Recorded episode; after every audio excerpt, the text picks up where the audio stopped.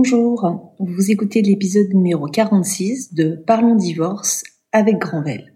Pour cet épisode 46, nous allons parler de savoir lâcher prise dans le conflit. Alors c'est un vaste sujet, mais un sujet vraiment qui me tient à cœur euh, et que je suis vraiment ravie d'échanger avec vous sur ce sujet. On va donc aborder la question de la posture dans le conflit. Parce que euh, lorsqu'on est dans le cadre d'un divorce, on se retrouve souvent, pas tout le temps, mais souvent, en conflit, en désaccord. Et euh, je constate dans l'exercice de, mon travail des postures, euh, souvent d'ailleurs un peu opposées. Euh, je vois parfois des, des postures avec une impossibilité de poser des limites lorsqu'il y a un comportement déviant de l'autre. Et je vois aussi des comportements euh, à l'opposé, euh, avec une impossibilité complètement de lâcher prise sur le conflit. Donc, j'ai envie de vous aider par cet épisode à avoir une autre approche sur le conflit qui peut exister dans un divorce. Et en fait, finalement, il y a deux attitudes qui sont, à mon avis, indispensables et complémentaires deux attitudes qui parfois, lorsque je l'explique, les gens ont l'impression que ça s'oppose et vous allez voir qu'elles ne s'opposent pas. Je pense que pour aborder le mieux possible une situation conflictuelle, il faut pouvoir tout d'abord savoir poser des limites. Moi, j'appelle ça auprès de mes clients mettre une barrière de protection autour de soi. C'est-à-dire que lorsqu'on est dans un échange relationnel avec quelqu'un, euh, D'ailleurs, dans n'importe quel euh, moment de la vie, j'ai envie de dire, c'est pas uniquement dans le cadre d'un conflit, dans une séparation, ça peut être dans une relation de travail et autres. Il faut pouvoir mettre autour de soi des limites, c'est-à-dire ne pas permettre à d'autres personnes de venir vous atteindre, de venir être intrusif au point de toucher à vos valeurs. Donc il faut savoir poser des limites, savoir mettre ce qu'on appelle une barrière de protection. C'est savoir dire non. Mais c'est un non qui va se faire dans le calme parce qu'on en est convaincu.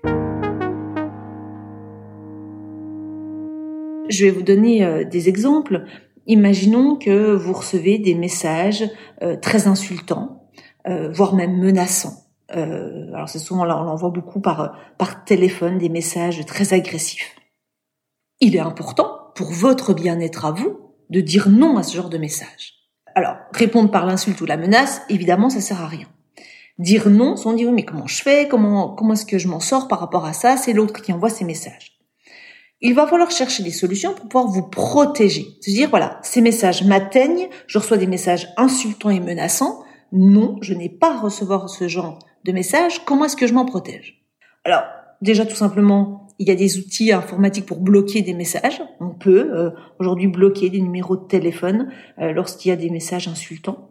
Et si les, quelque part les, les outils un peu simples hein, qu'on a à notre disposition pour bloquer ce genre de messages et que ça ne permette pas à l'autre personne d'arrêter son comportement, vous avez le droit de faire appel à un tiers. Et vous avez le droit aussi de déposer une plainte. Lorsque quelqu'un a un comportement qui est trop déviant, qui est menaçant, lorsque vous subissez des choses qui ne sont pas acceptables, vous êtes en droit de déposer plainte. C'est poser une limite. C'est dire non, tu n'as pas le droit de fonctionner de cette façon-là. Et il existe des lois, il existe des dispositions qui permettent de me protéger. Si je n'arrive pas à me protéger seul, je fais appel à un tiers et je demande la protection. Je crois que c'est vraiment important cette notion de devoir poser des limites parce que Sinon, on en arrive à des situations complètement déviantes. Euh, ben, on va jusqu'aux violences hein, euh, conjugales et autres. Ces limites, c'est important de les poser. même, j'ai envie de dire, c'est des choses qu'on doit aussi euh, inculquer à nos enfants. Il y a des choses qui sont pas acceptables. Et on doit dire non. Et on le dit non pour soi, pour son bien-être, pour ses valeurs, parce que c'est important. Et donc, c'est le, le, le premier, j'ai envie de dire, la première attitude à avoir, être capable de poser des limites saines par rapport euh, à votre vie, par rapport à votre bien-être. Et puis parallèlement, et souvent c'est là où ça pose un peu parfois difficulté, il faut être capable de lâcher prise sur le conflit. Et l'un ne va pas sans l'autre en fait. Il faut pouvoir poser des limites qui soient très clair sur votre bien-être, des choses qui ne sont pas acceptables, et si on ne les respecte pas, faire appel à la justice, et être aussi capable parallèlement de lâcher prise sur certains comportements. Pour imager ce lâcher prise, je, donne parfois l'image de l'écharpe. Alors j'en ai peut-être déjà parlé, je ne sais plus dans, dans des précédents épisodes, mais essayez de visualiser le conflit où chacun des membres du, du conflit est à un bout de l'écharpe. Donc de côté, on a euh, monsieur qui tient l'écharpe, de l'autre côté madame, ou alors monsieur et madame, chacun tient un morceau de l'écharpe et on en a un qui tire sur l'écharpe.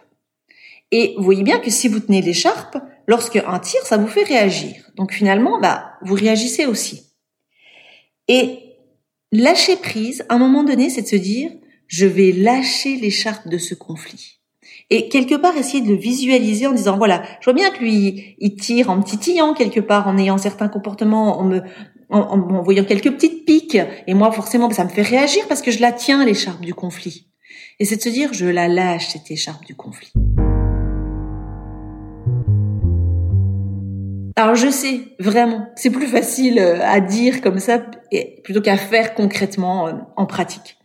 Mais j'ai découvert quelque chose ces derniers temps et j'ai envie de vous le livrer pour vous aider à se lâcher prise parce que euh, le lâcher prise, on le voit un petit peu à toutes les sauces. Hein, euh, on le voit dans les euh, dans tout ce qui est développement personnel. Puis souvent on dit ouais ben lâcher prise c'est bien beau, mais je fais comment matériellement pour lâcher prise? J'ai beau visualiser cette écharpe, moi je, comment je fais dans mon quotidien pour avoir ce, système du lâcher prise alors, je vais vous donner une piste de réflexion. Hein. Je ne dis pas qu'il y a que celle-ci, mais en tout cas, je trouve que c'est une des pistes de réflexion qui personnellement euh, a pu m'aider et, je sais qu'elle aide aussi mes clients euh, lorsqu'on l'aborde de cette façon-là. Vous allez essayer de partir de vous plutôt que de l'autre. Je m'explique. Vous allez vous de poser la question comment est-ce que vous avez envie de vous sentir? Dans quel état psychologique, dans quel état vous, vous avez envie d'être? Et en partant de vous, de l'état dans lequel vous voulez vous sentir, cela va conditionner vos actions. Imaginons que vous dites, mais moi j'ai envie de me sentir en sérénité. J'ai envie d'être, d'être apaisé. C'est souvent une recherche et une demande qui est faite hein, dans ces situations de bouleversement, de divorce. Euh, on a envie de se sentir calme et apaisé. Comment je peux faire alors? Parce que moi, je veux me sentir calme et apaisé. Souvent, il y a une croyance en disant, mais je ne peux me sentir calme et apaisé que si l'autre est calme également, que si l'autre est gentil, que si l'autre ne m'attaque pas. Eh bien, je ne pense pas. Je pense qu'il est possible de se sentir calme et apaisé, et quel que soit le comportement de l'autre.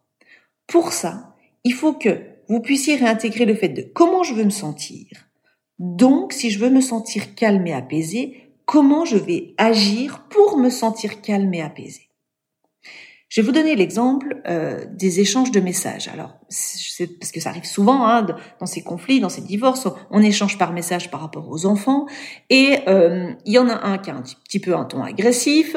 Euh, vous, vous voulez, vous dites mais c'est pas possible qu'il me parle comme ça, et vous avez tendance à à répondre aussi un petit peu sur le même ton, un petit peu avec une petite dose d'agressivité, pour dire c'est parce qu'il m'a agressé, etc. Et on a ce qu'on appelle le niveau de conflit qui augmente. Et généralement, on se sent pas bien. Hein. On a l'angoisse dès que le message arrive, dès qu'on répond, on est en tension. Pour essayer de casser ce système, quel que soit le message agressif que vous recevez, quel que soit le message, quelle soit la teneur du message, répondez d'une façon où après ce message, vous vous sentirez bien calme, apaisé et en sérénité. Et vous allez voir que pour vous sentir de cette façon-là, il va falloir répondre à ce message de façon le plus neutre possible. de la façon la plus authentique possible, sans y mettre ni de supposition, ni de petites piques, ni de petites agressions, de répondre vraiment en toute transparence et, euh, j'ai envie de dire, en toute sérénité je réimagine, je reprends cet exemple, hein, vous recevez un message un peu agressif sur une demande, soit d'échange de week-end ou autre. Plutôt que de répondre de façon un peu agressive, posez-vous la question. Est-ce que oui ou non je peux répondre à cette demande? Est-ce que ça me convient ou pas? Si ça ne me convient pas et que j'ai autre chose à proposer, je peux le proposer, mais toujours dans le calme et de façon objective en expliquant pourquoi pour vous les choses ne conviennent pas. Mais le plus honnêtement possible et non pas dans le combat contre l'autre. Si vous vous mettez dans le combat contre l'autre, ça ne marche pas. Si par contre la proposition vous convient, mais vous avez l'impression que c'est quand même encore l'autre qui décide toujours, mais si vous l'acceptez, acceptez-le simplement, en pouvant dire oui, en restant très poli dans vos messages. Et en fait, vous allez voir, ça va créer un sentiment de sérénité et de bien-être en vous. Et on n'a pas besoin que l'autre adopte ce comportement-là. Il suffit que vous, vous l'adoptiez pour vous sentir bien.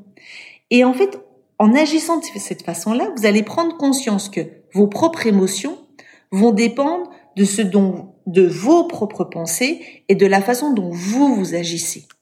Et en fait, ça vous redonne du pouvoir sur votre vie. Et peu importe comment l'autre agit, peu importe ce qu'il dit, à un moment donné, ce qui va être important, c'est comment vous vous décidez de vous sentir et comment vous agissez pour vous. Et je vous promets que lorsqu'on parvient à cette étape-là, on arrive à un vrai état de sérénité. Alors, je vais être transparente avec vous, on n'y arrive pas tout de suite. Parce que dans une séparation, il y a des étapes. Et ces étapes, euh, elles sont nécessaires pour avancer. On va passer par des états de déni, de colère, de tristesse. Et dans ces moments-là, on a du mal à aller vers ce lâcher prise. Mais essayez de le garder en tête et puis de vous dire que c'est possible et posez-vous la question comment vous avez envie de vous sentir? Et je trouve que rien qu'en se posant cette question, comment j'ai envie de me sentir, j'ai envie de me sentir en sérénité. Vous pouvez et vous avez les clés pour vous sentir en sérénité et même si l'autre est dans sa colère. Et qu'à un moment donné, la colère de l'autre, elle lui appartient. Si lui, veut être dans la colère, s'il veut être dans l'agression, ça lui appartient. Mais quand vous avez compris ça, vous allez voir, ça ne vous touchera plus. Parce que ce qui va être important, ce sont vos pensées à vous et comment vous, voulez vous sentir. Je vous promets que ça fonctionne. Alors après, je peux comprendre que ce soit un petit peu abstrait, etc. Donc, ça permet des échanges. Quand moi, je suis en, en travail avec euh, avec des clients, on travaille sur tous ces aspects-là et on les décortique pour arriver à cet état de sérénité et puis dire voilà comment je me positionne dans ce conflit pour arriver à cet état de sérénité. Alors je sais que mon discours il peut surprendre parce que on attend de l'avocat qu'il aille attaquer l'autre pour que euh, son client aille mieux. Aujourd'hui, je suis convaincue que ça ne marche pas ce système-là. Je suis convaincue que si je travaille avec mon client sur ses actions, sur ce qu'il met en place, sur ce qu'il fait, je vais lui apporter beaucoup plus de sérénité et je vais obtenir des choses beaucoup plus positives que d'aller attaquer l'autre personne. Euh, j'en fais le constat tous les jours dans mes dossiers. Euh, alors je sais que c'est pas la vision habituelle qu'on a de l'avocat, euh, mais moi aujourd'hui j'ai un seul objectif, c'est accompagner les gens pour les amener à une situation la plus sereine possible et avec laquelle ils soient la plus apaisés. Et aujourd'hui, je peux dire qu'on a trouvé une voie en travaillant de cette façon-là. Parce que plus je me démène en agressivité contre l'autre, euh, finalement, moi, j'apporte de la sérénité à ce que mon client venait rechercher. Donc voilà, ce sujet me tenait à cœur, vous l'avez compris, parce que euh, c'est une approche qui est différente, que j'assume complètement, euh, mais qui aujourd'hui fait ses preuves aussi bien pour pour les clients, pour les gens qu'on accompagne.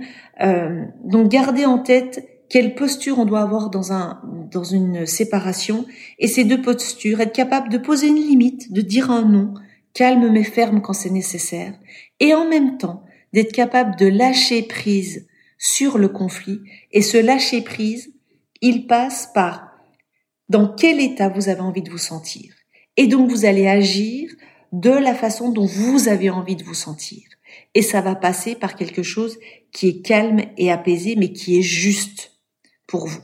Et vraiment, ce qui est intéressant dans cet exercice, c'est que on apprend à se connaître. Et je trouve qu'on grandit véritablement quand on est capable de passer outre ce, ce, système du conflit habituel où on se fait des reproches hein, euh, continuellement euh, et qui mène à rien, qui aboutira à rien du tout, qui ne servira à rien.